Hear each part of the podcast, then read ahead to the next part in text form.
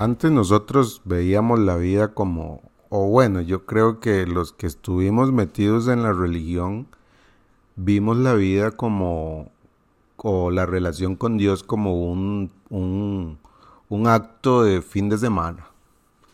Íbamos a la iglesia y nos desconectábamos después. Ahí todo bien y vivíamos un mundo de, de eh, eh, con Dios en ese momento, pero luego en lo cotidiano del día no pensamos en Él.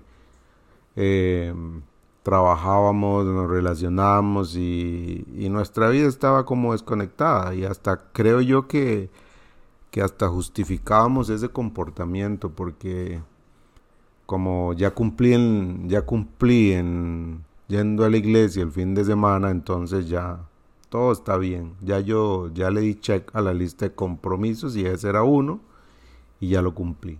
Pero la relación con Dios es, es diferente, es de 24/7, es de cada momento, es cuando soy consciente de Él o cuando no lo soy.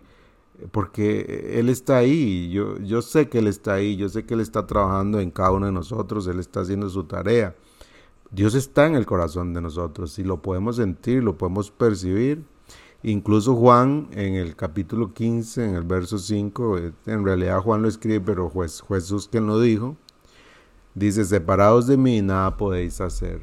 Yo creo que no hay un momento en nuestro día que nos desconectemos de Dios.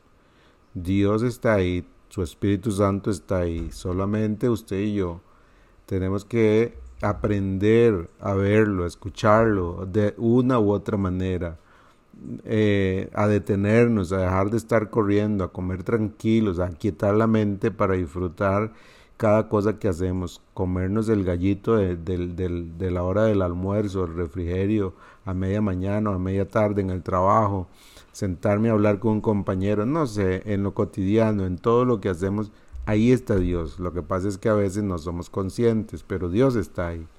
No vive el cristianismo como un acto que se hace un día a la semana o un día en su agenda. No es así. El cristianismo es de 24/7 porque Dios está ahí.